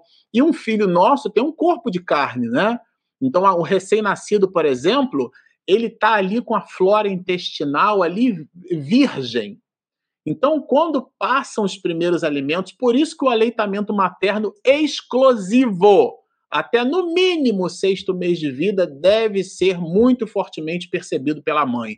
A pessoa não amamenta mais, já enfia nã na criança, é uma confusão, não vou nem entrar nesse mérito. Mas o ponto alto aqui é que a flora intestinal da criança ela tem, passa pelo processo natural. E, e, esse processo, que é natural porque é da natureza, pode eventualmente incomodar o bebê. Mas podem existir casos. O meu sobrinho Renan, por exemplo, ele apontava, ele via meninos, ele brincava com um amiguinho, dizia pra gente que era um amiguinho, e era o um amiguinho. E depois isso acabou. Então, existem casos, e a gente não deve alimentar e ficar perguntando para a criança se ela está vendo o quê, ficar incitando, né? nada disso. Encare com muita naturalidade. Pode ser que sim, pode ser que não. Então, como é que a gente determina se é ou se não é? Se aquilo perdura. Porque, inclusive, o espírito, estando mais do lado de, de lá do que do lado de cá, é um pouco natural, vou colocar entre aspas, né? Faz parte da nossa natureza espiritual manter esse enlace de comunicação de onde viemos. Mas à medida que o espírito vai se acoplando ao corpo, esse processo ele se fecha, ele se conclui aos sete anos de idade, mais ou menos. É claro que não soprou as velhinhas de sete anos, agora sim você reencarnou. Não é bem assim, mas para a gente estabelecer uma linha de demarcação ali, mais ou menos ali próximo aos sete anos de idade, é onde se completa o processo reencarnatório. Então, uma criança com três anos, por exemplo, está mais lá do que cá. É natural que, eventualmente, isso não tem absolutamente nada a ver com mediunidade, né? Explicitamente, ela tenha essas percepções com outros espíritos, como meu sobrinho teve, como meu filho né, apresentou, e a gente deve encarar com muita naturalidade. Pode ser que sim, pode ser que não. O tempo, a análise em cima do filho, das circunstâncias, né? Chico Xavier apresentou mediunidade desde a infância, Divaldo, a Dona Ivone, o próprio Raul. É, a gente tem vários exemplos é, desse tipo de situação. O que a gente deve, sabe, Marta, é não colocar na conta da mediunidade, não transformar isso em sobrenatural. Então, repito, pode ser que sim, mas também pode ser que não. Mamãe está aqui com a gente. É lícito aspirarmos algo específico no momento do desdobramento, tipo desejar ir abraçar um ente querido encarnado ou desencarnado? Isso efetivamente se dá mesmo que não lembremos? Ótima sua pergunta. É, é, é lícito. Se eu sei que eu, que eu, com 40 anos de vida, passei 13 anos só dormindo, vou aproveitar esse instante. Eu me lembro no colégio, no colégio militar, o comandante dizia assim: entre um dia e outro tem sempre uma noite, por que não aproveitá-la? Ele dizia para o corpo de alunos que era para a gente estudar, né? Mas o, o, o que é que, na verdade, a gente pode, como desdobramento da fala desse comandante, era um capitão de mar e guerra, né? A gente pode tirar daqui espiritualmente. A gente pode aproveitar um instante entre um dia e outro, a noite, o sono, para termos boas experiências no mundo espiritual. Quantas não são as vezes que eu peço aos meus amigos espirituais, poxa, a gente está estudando aqui as obras de, de Miranda, né? Vocês sabem, esse livro aqui é o livro que a gente está estudando juntos, olha. Nas Fronteiras da Loucura. Segunda-feira, mais tarde, nós teremos aqui um encontro para continuar estudando, né? Os capítulos 21 e 22. Eu, quando faço a leitura, eventualmente eu tenho uma dúvida, ou, ah, isso aqui eu não queria abordar de forma polêmica. Eu peço para que no desdobramento, Miranda, a equipe espiritual de Miranda, né, seria muita pretensão a minha ficar tendo toda hora contato com ele, mas a equipe espiritual que planejou a atividade, porque não é nossa, eventualmente pudesse nos levar para um grupo de estudos aonde aquele capítulo fosse espiritualmente por nós melhor aprendido. Então, sim, mãe, é super lícito. Se isso de fato vai acontecer ou não vai depender de uma série de circunstâncias, né? Da meritocracia, né? Do nosso mérito, né? Das condições da ou, do outro espírito, que ele já pode estar encarnado, já pode estar numa vivência. Às vezes as agendas não se cruzam, né? É, é, isso acontece com a gente. Você marca um encontro com alguém, ou planeja um encontro, uma reunião de trabalho, e a sua agenda conflita com a agenda da outra pessoa. E a reunião naquele momento não pode acontecer, mas fica o desejo. E a gente vai buscando até que o momento tem o alinhamento dos astros lá, né? Como se fosse aquela o feitiço de Áquila, né? Do lobo e da águia. Uma hora tem o eclipse e eles se encontram. Então, uma hora acontece a vivência no mundo espiritual. Sim, é super lícito. Benigna, bom dia, minha amiga. Quando temos a certeza que sonhamos e ao acordar esquecemos ou só lembramos alguns retalhos, causando assim frustração, isso se dá pela providência divina ou defeito da memória? É, pode ser uma coisa como pode ser outra, né? O espírito que responde, Allan Kardec faz umas perguntas, né, Benigna, sobre isso. Eles vão dizer que o corpo oferece uma espécie de resistência para o espírito, né? E aí, com isso, a gente não imprime nas células da memória, do ponto de vista cognitivo, né, a nossa capacidade de cognição, de inteligência, de traduzir em palavras aquela vivência, porque eventualmente até aquela vivência foi tão forte, foi tão consubstanciada espiritualmente, que eu não vou ter palavras, mas eu tenho a, a percepção, a sensação, a experiência ela fica dentro de mim. Pode ser através de uma apreensão, pode ser através de um sorriso, aquele sorriso de canto de boca que eu chamo de Mona Lisa, né? Sorriso de Mona Lisa, aquela, aquela coisa gostosa, aquele alívio, aquele bem-estar. Quando, eventualmente, aqueles de vocês que têm mediunidade, né, mediunidade psicofônica, que a gente diz, Allan Kardec chamou de médium falante, e o mentor espiritual do trabalho, da reunião mediúnica, da casa, ou um espírito amigo, ele se aproxima de, de nós, se comunica por nosso intermédio e deixa aquela, aquela sensação deliciosa de bem-estar. Isso é o que nós eventualmente guardamos durante aquele sonho, durante aquela experiência. Isso não seria exatamente um defeito da memória, mas um efeito da memória. A memória não consegue registrar, mas vejam, o que não registra é a memória a física, mas a espiritual benigna a gente guarda. Aquela vivência não se perde. Mamãe de novo, já que morremos todo dia ao dormir, deduz-se que quem tem medo da morte deveria ter medo também de dormir, mas ninguém tem medo de dormir. é, a, a, de verdade, esse medo da morte é uma live só para a gente falar sobre isso, porque de fato, quando a gente diz que tem medo da morte, a gente diz que tem medo do desconhecido, do que é que pode acontecer conosco quando viermos a desencarnar. E isso é, pode se dar ou pode se manifestar esse medo em várias perspectivas. A pessoa sabe, eventualmente, que não teve uma vida regrada e toma conhecimento da doutrina espírita, então ela fica preocupada: meu Deus, o que pode acontecer comigo? Certo? Ou ela tem uma vida é, controlada, ela consegue, tem as dificuldades como todas as outras, mas ela toma as rédeas da própria existência. E também pode ficar apreensiva. Meu Deus, o que, que me espera no mundo espiritual? E é por isso que a gente estuda Espiritismo para que a gente tenha uma compreensão de que o mundo espiritual está dentro de nós. Sempre repito, Jorge Andréia, se a pessoa pensa no bem, vive no bem e age no bem, o bem já está com ela. Ela não vai para um lugar bom, o lugar bom está dentro dela. O reino dos céus está dentro de vós. A tese é de Jesus. Nesse sentido, o medo da morte é uma ausência do autodescobrimento, da criatura perquirir-se a si mesma indagar-se, refletir. Eu citei aqui no início da live a 919 de Santo Agostinho. Ela ficar em paz consigo mesma.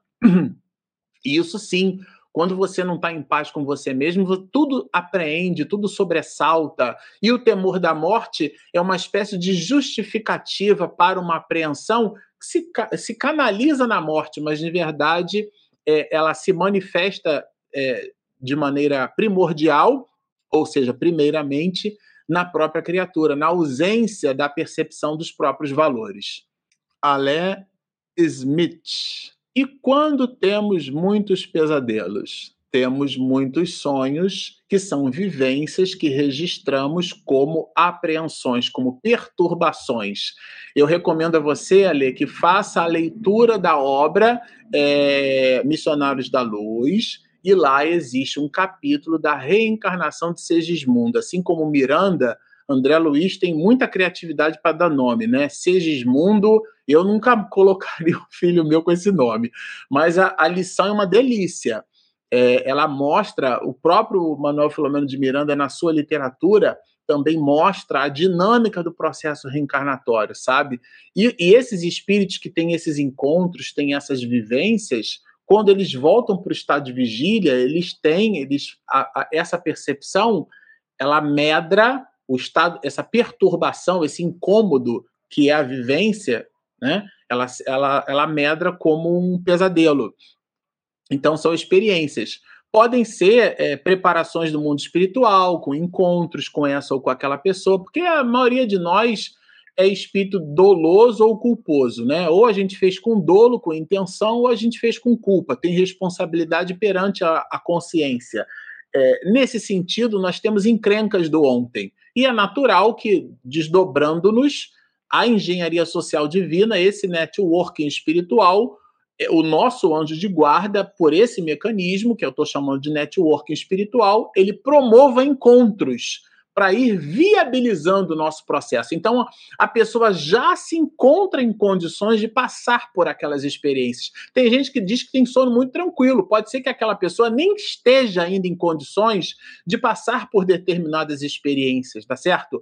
Todas as vezes que eu vejo alguém com uma dificuldade psicomotriz muito severa, eu fico pensando assim: nossa, esse espírito já apresenta condições de resgatar os seus débitos, ele está na minha frente.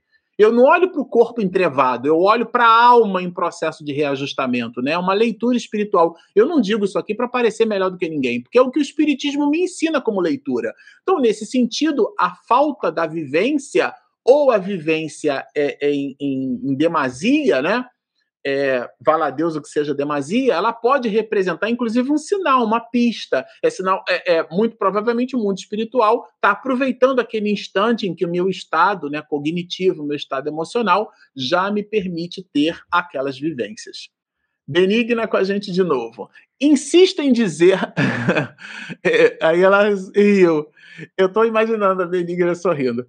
Insista em dizer: é, o tema sonhos é bastante intrínseco, é complicado mesmo. Quando temos vontade de sonhar e encontrar, não acontece, pois muitos de nós quase ou nunca sonhamos. Por quê? Às vezes a gente teve a experiência, né? Que o sonho é a recordação da experiência. É isso que significa o sonho. O sono é o descanso do corpo e no instante do descanso do corpo, o espírito se despreende desse corpo, né? Parcialmente, ele está ligado ao corpo, mas ele se despreende e ele tem vivências espirituais. Essas vivências, quando se transformam em lembranças, nós chamamos isso de sonho. Só que todos nós temos vivências espirituais, porque todos nós nos, nos desprendemos do corpo, parcialmente, né? Então, nesse sentido, o corpo oferecendo maior ou menor resistência, oferecerá maior ou menor lembrança. Quando aquela experiência, aquela vivência é muito tenaz, é muito forte e ao mesmo tempo traz é, substância muito significativa para a nossa vida, aí o mundo espiritual opera um mecanismo para que a gente tenha uma lembrança. Particularmente, Benigna, eu tenho lembranças detalhadas de alguns sonhos meus, detalhadas no mundo espiritual. E outras eu tenho só, assim, recortes, como coloca, colocou até a explicação de Allan Kardec, são fragmentos.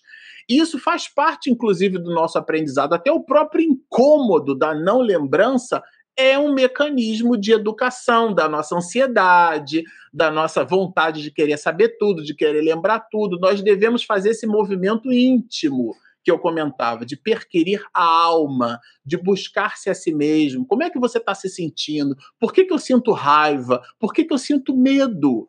Por que, que eu sinto indiferença pelo outro? Essa, essa reflexão é que ela me parece muito mais fundamental do que exatamente uma necessidade explícita de lembrar da experiência que ocorreu, isto é, do sonho. Então, todo sonho, até os mais comuns, seriam, é, por assim dizer, uma vivência tem diferença? Isso, o sonho é uma vivência. Só que o sonho é a vivência que a gente lembra, porque se não lembra, não dá para chamar de sonho, tá certo? Então, quando eu tenho uma vivência no, no, mundo espiritual e eu tenho uma vivência, todos nós temos, o desprendimento parcial pelo sono promove isso, né? É, isso que a gente estudou aqui nessas 12 perguntas, ele promove isso. Quando eu tenho essa movimentação e ela se traduz numa recordação, aí sim eu chamo isso de, de sonho. Isto é, a lembrança da vivência. Não é a vivência, que ela sempre ocorre a vivência, mas a lembrança da vivência é o sonho.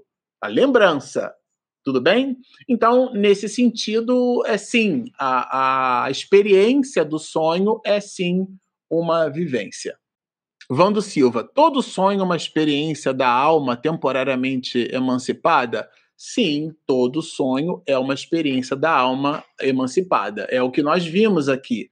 É, são as recordações. O que acontece, a gente deve tomar por nota, é o seguinte, tá? É o que nós comentamos antes. O, você teve um sonho, uma apreensão, porque você, por exemplo, dialogou com alguém que você teve uma encrenca do passado o exemplo que nós demos da reencarnação de Segismundo, o futuro pai fica muito apreensivo e ele acha que sonhou com um monstro. Né? Agora, aquela vivência pode é, trazer, pode despertar em nós é, como as fobias, né? Que você canaliza. Tem gente que tem fobia de inseto, fobia de pássaro, fobia até de planta porque eventualmente aquele espírito teve uma vivência que ele canaliza para aquele objeto, para aquele inseto, para aquela planta. Você entende? Então, nesse sentido, você pode ter uma vivência que você canaliza aquela percepção e medra do teu inconsciente um sentimento que, na verdade, foi nutrido por uma outra existência. E aí você tem uma sensação que é uma sensação que, que, que ela, ela volta, mas ela não volta em cima das exatamente da vivência do sonho. Ela volta, ela foi, é um gatilho que foi promovido por aquela vivência. Vejam como é que é muito complexo. Por isso que a gente deve se distanciar dessa encrenca, dessa falácia de ficar, dessa boina dicha de ficar fazendo interpretação de sonho.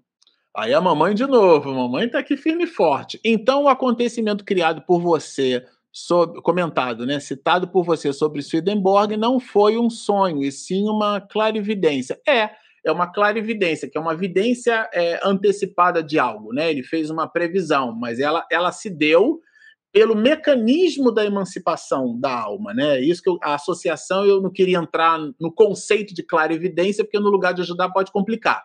Mas o desprendimento parcial pelo sono promove na criatura, o exemplo não é meu, né? O exemplo é do espírito que responde quando coloca Joana Dark e outro, o, alguns outros sábios que trouxeram, né, essas, essas, essas movimentações. O desprendimento parcial, como o espírito adquire a senioridade, ele enxerga como espírito. Então, Swedenborg enxergou como espírito. Só que ele enxergou mais adiante. Então, nesse sentido, é o exemplo de uma mãe, é uma clarividência. Mas o que a gente queria mostrar não era a clarividência do Swedenborg, mas sim na clarividência o fato de que, como espírito, podemos ter uma visão amplificada das coisas. Como alguém que faz previsão de, de aclives e declives, né, de, de, de quedas e, e, e na Bolsa de Valores, por exemplo, faz projeções. Hoje nós temos algoritmos computacionais que fazem essas projeções e as pessoas ficam comprando e vendendo papéis, né? Quem já não viu alguns desses filmes ou até mesmo cenas de televisão onde as pessoas ficam levantando aquela gritaria para comprar e vender papel? E existe um conjunto de pessoas que conseguem, dentro da dinâmica, fazer projeções de compra e venda de papéis, né? Os, os papéis preferencial portador e por aí vai. Então, nesse sentido, se isso é possível na dinâmica material, como espírito, ampliando as nossas percepções, a gente consegue eventualmente fazer alguma projeção espiritual ou adquiri-la, que é o caso do Swedenborg através da clarividência. É a Margarida. Bom dia, flor entre nós. Por que muitas vezes o espírito tem várias vivências no mundo espiritual durante o sono e mesmo assim não se lembra de nada, isto é, não sonha? Excelente a sua pergunta, porque o, se ele tiver a recordação explícita, Margarida, aquilo pode perturbar aquela pessoa. E eu queria fazer um lembrete. Ele não lembra como homem, mas recorda integralmente como alma. Porque senão a gente podia pensar assim, ué, mas serve de quê? Aliás, Allan Kardec fez essa pergunta. Né? Serve de quê que se não recorda? É que não recorda como pessoa, como realidade objetiva. Mas como espírito, ele vai e essa vivência, Margarida, vai imprimir nos escaninhos profundos da nossa alma uma necessidade de mais atenção. Se a pessoa, por exemplo, tem um mau hábito, um mau hábito do alcoólico, um mau hábito do fumo, um mau hábito da maledicência, porque são vícios, né? Quando a gente fala de vício, acha que é só cigarro e bebida. Não. É, existem vícios comportamentais, né? Falar, falar da vida alheia, falar mal da vida alheia, né? Ficar funcionando como se fosse um policial do evangelho, criticando tudo, tudo e todos, né? Há inclusive um enunciado de Allan Kardec de um espírito que ficava retirando as, a, as roupas de três mulheres, eram três jovens senhoras, né? E elas chamaram padre para benzer, um monte de coisa. Depois resolveram buscar o espiritismo e um espírito se manifestou na reunião mediúnica é, é promovida por Allan Kardec sobre esse caso, e Allan Kardec cita isso, que na verdade o que o espírito que estava que querendo era chamar a atenção, uma espécie de indignação. E eu falei, ah, mas o que, que essas mulheres estão chamando? Pede a elas para segurar a língua, porque elas adoram falar da vida alheia, sabe? Então, é, são vícios. Então, é, eventualmente, o nosso comportamento é, é, no mundo espiritual, se a gente lembra daquela encrenca, nossa! É por isso que a bênção da reencarnação é, ela, ela se transforma no esquecimento. Mas eu, eu não esqueço o que eu sou, porque eu, as minhas inclinações, os meus pendores, o meu traço de caráter fala de mim. Eu posso esquecer do detalhe, o detalhe é o que perturba. Quando a gente já apresenta alguma condição, aí a gente lembra. O mundo espiritual promove a lembrança ou fragmentos daquilo que são importantes. Mas eu repito, como espírito nós lembramos integralmente. Então, durante o sono, Margarida, nós temos as nossas vivências, nós acordamos, isso se reflete no dia a dia. O espírito, alguém, um familiar nosso, puxa a nossa orelha para em relação aos vícios. E se a pessoa, por exemplo, fuma, quando ela pega um maço de cigarro, ela vai ficar ali, eventualmente, com uma sensação de desgosto. Poxa, o que, que eu estou fazendo com os meus pulmões, né? O que, que eu estou fazendo comigo? É, fica refletindo sobre aquilo. E aquilo é o resultado do que medrou daquele encontro. Ela não lembra do conselho explicitamente, mas ela lembra, ela é, traz consigo aquela sensação. Né? pessoa que bebe, nossa, eu estou acabando com meu fígado, cirrose hepática, e por aí vai, né? Os vícios comportamentais que a gente mencionou. Então, alguém que puxa a nossa orelha do mundo espiritual, isso depois se transforma no, no nosso cotidiano em lembretes, em insights que medram. Então, aí sim está o objetivo dessas mesmas vivências, ainda que nós não nos lembremos dos detalhes.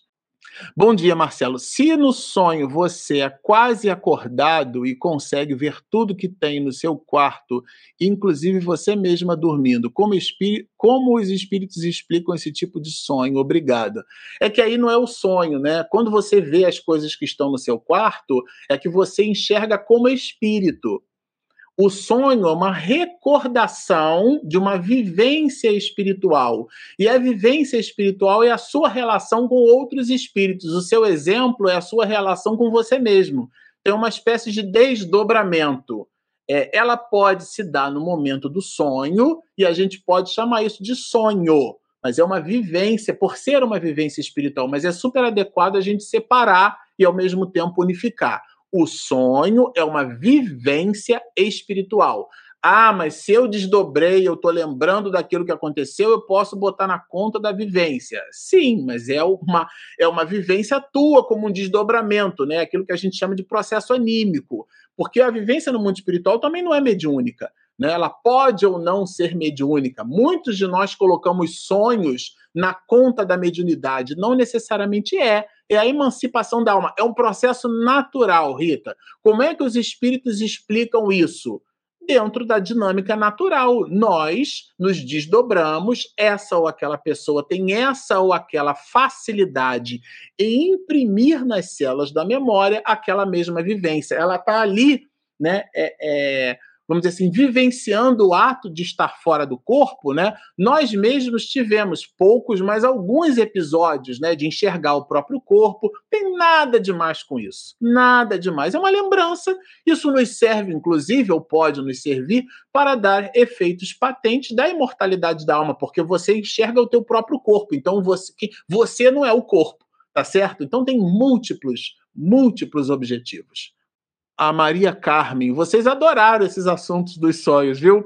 Marcelo, o que você pode dizer quando uma pessoa acorda e olha para o teto e vê várias formas de rabiscos e até formas de rostos que nunca viu? Isso acontece de vez em quando comigo. O que pode ser? Então, Maria, exatamente o que eu comentei. São entropias. Porque a, quando você me pergunta isso, você está me pedindo para eu analisar o seu sonho. Isso é simplesmente impossível. Porque o sonho, vou repetir, ele é o resultado de uma vivência no mundo espiritual. Essa vivência o espírito imprime nas células da memória E essa impressão, quando medra para a realidade objetiva, medra com entropia, e você, Maria, registra como rabiscos. Mas às vezes você pode estar tá vendo um mapa, uma carta náutica, alguma vivência sua como marinheiro, como alguém que né, foi um, um, um físico, um, um, geoquímico, alguém que trabalhou com. foi um, alguém que trabalhou com escavação e você precisou ver mapas ou, ou então um, um, engenheiro de tráfego que montou rodovias. Estou abstraindo aqui, tá? E você se viu num determinado momento em que você abriu o mapa. E o mapa ele é cheio de detalhes. E você, depois, quando volta isso para o estado de vigília, registra como rabiscos. Maria, pode ser uma infinidade de questões. Por isso, repito para nós: não interpretemos sonhos. O que é que pode ser isso? Não pode ser nada registra ou busca registrar o que, que a sensação te traz. Porque, afinal de contas, se você teve aquela, aquela recordação, aquilo tem um objetivo. Mas não canaliza na lembrança, canaliza na sensação que aquela lembrança pode te trazer, que é o que os espíritos chamam de perturbação. Por que, que aquilo incomoda ou não incomoda? Por que, que traz bem-estar ou traz mal-estar? Mas não o, a, a, a lembrança materializada em si. Margarida, de novo. É, poderia um sonho ser apenas lembrança de fatos vividos durante o dia? Pode, pode também. Pode ser uma, uma mecânica que a gente estabelece, ou até mesmo uma vivência, sim. O sonho pode ser uma vivência que nós, essa vivência, por exemplo, ela produziu um contentamento, tá? E esse contentamento, ele se manifesta depois numa experiência sua que você teve naquele dia conversando com um amigo no cafezinho. Aí você lembra da, da conversa com o cafezinho. Porque você canalizou mentalmente para o contentamento, porque aquela conversa de cafezinho te trouxe contentamento. Então você canaliza o sentimento para um ato que aconteceu no teu dia que produziu analogamente o mesmo sentimento. Pode ser também alguma coisa que te cause mal-estar, né? É, é, Outro dia eu estava andando na rua e na minha frente uma pessoa fumando. Era igual uma chaminé. E eu estava doido para poder desviar da pessoa, porque é a fumaça, né? E eventualmente eu tenho um sonho que produz em mim aquela lembrança, porque aquilo foi um descontentamento. Enfim, são múltiplas as possibilidades.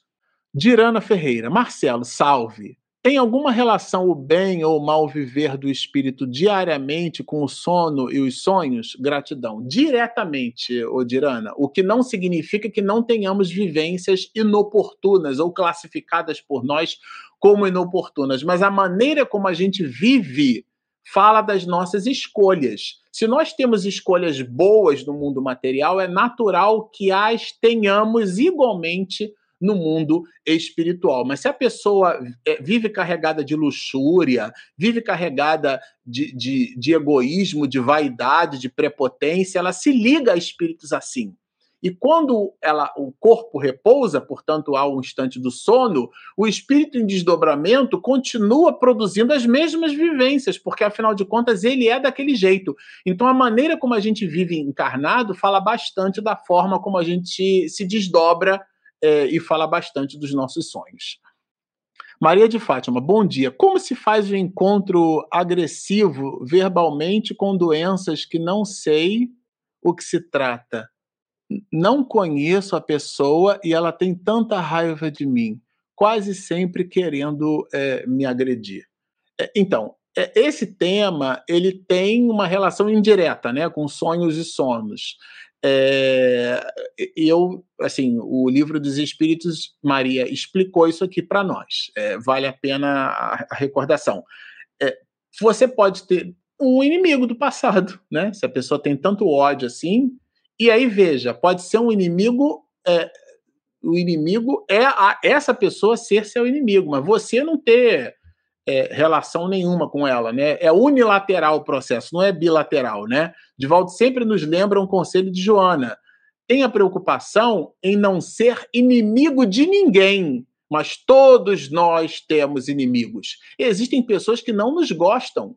Nem Jesus Cristo conseguiu agradar todo mundo. É grande, é uma pretensão, é quase um orgulho, é uma, né, um, uma coisa assim que é uma vaidade, a gente achar que se movimenta no mundo produzindo bom gosto com todos.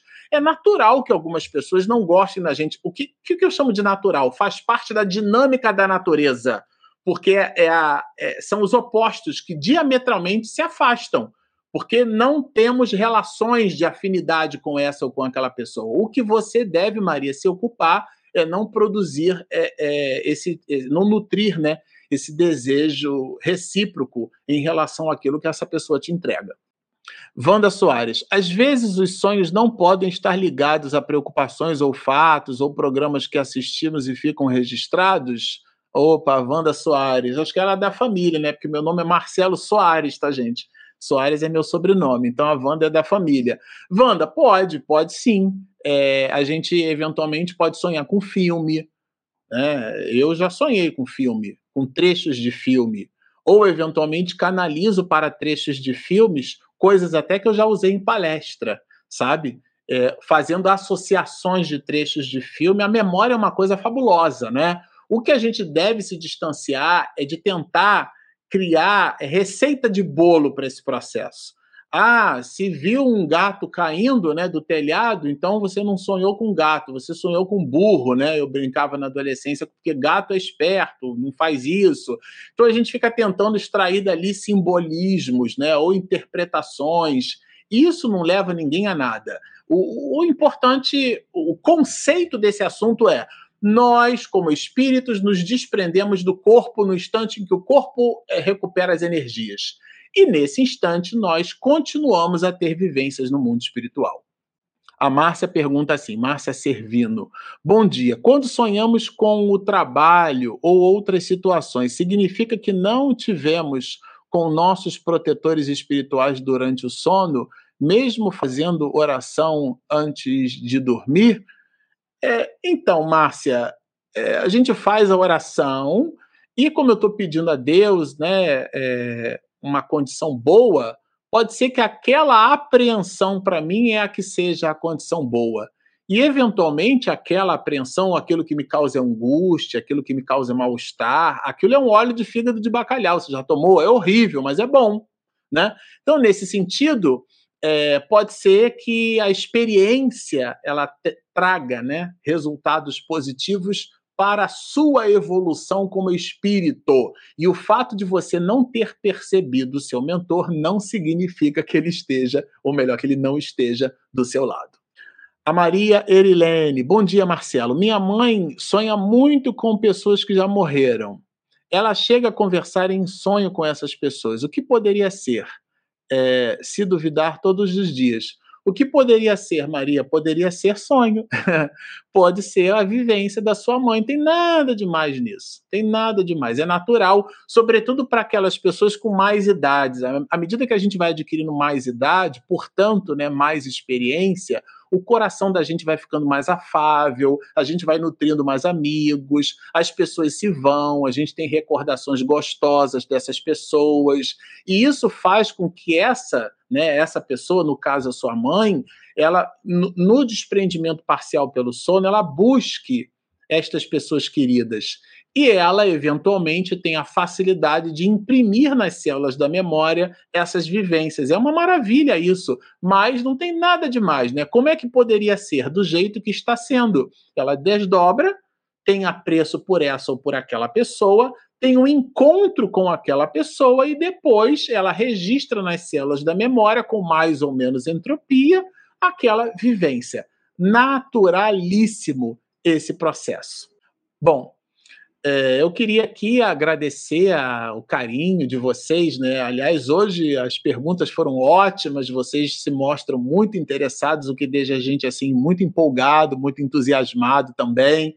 Então, sempre ao final dos nossos encontros, eu gosto de lembrar assim: se você nos assistiu até aqui, gostou do que ouviu, mas ainda não se inscreveu. Do lado ali, Regina já vai projetar a nossa imagem. Nós temos ali o, o, o, o gostei ali, inscreva-se no nosso canal. Clique no sininho para receber todas as notificações e esse joinha azul ali, por quê? Que ajuda o motor do YouTube a nos encontrar para as outras pessoas, não a mim, Marcelo, ou a mesma Regina, mas ao conteúdo do Espiritismo para as outras pessoas. Evangelize o motor de busca do YouTube, dando aquele joinha e inscrevendo-se também no nosso canal. É sempre bom saber que a quantidade de inscritos está aumentando, não pela popularização nossa, mas pela popularização do conteúdo que a gente se propõe a dinamizar. E aí, olha outra imagem, nós temos também o nosso aplicativo.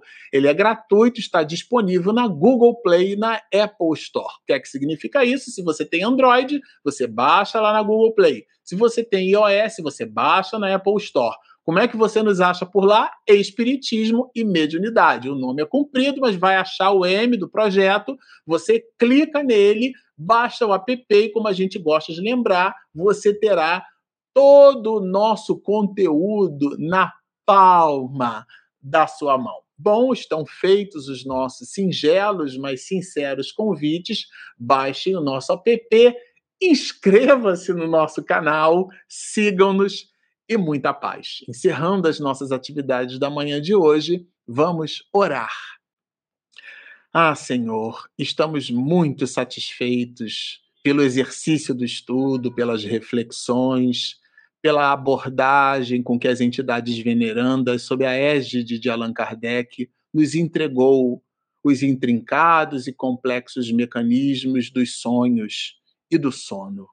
Permita, ó Rabi, que possamos aproveitá-lo, continuar estudando no mundo espiritual, continuar trabalhando no mundo espiritual, continuarmos operosos, constantes na senda do bem. Somos ainda frágeis, pequeninos, mas somos deuses em potencial, filhos deste Pai soberano e altíssimo, esta consciência cósmica, galáctica, universal e divina que pouco compreendemos, mas que sentimos a brisa suave do seu amor por sobre nós. Manifestado este amor pela tua presença, Senhor, na humanidade, a maior referência de amor que o mundo já conheceu. É solicitando esse amor porque somos sedentos dele que te pedimos mais uma vez, Nazareno que a tua misericórdia se estenda por toda a humanidade, hoje, agora e sempre.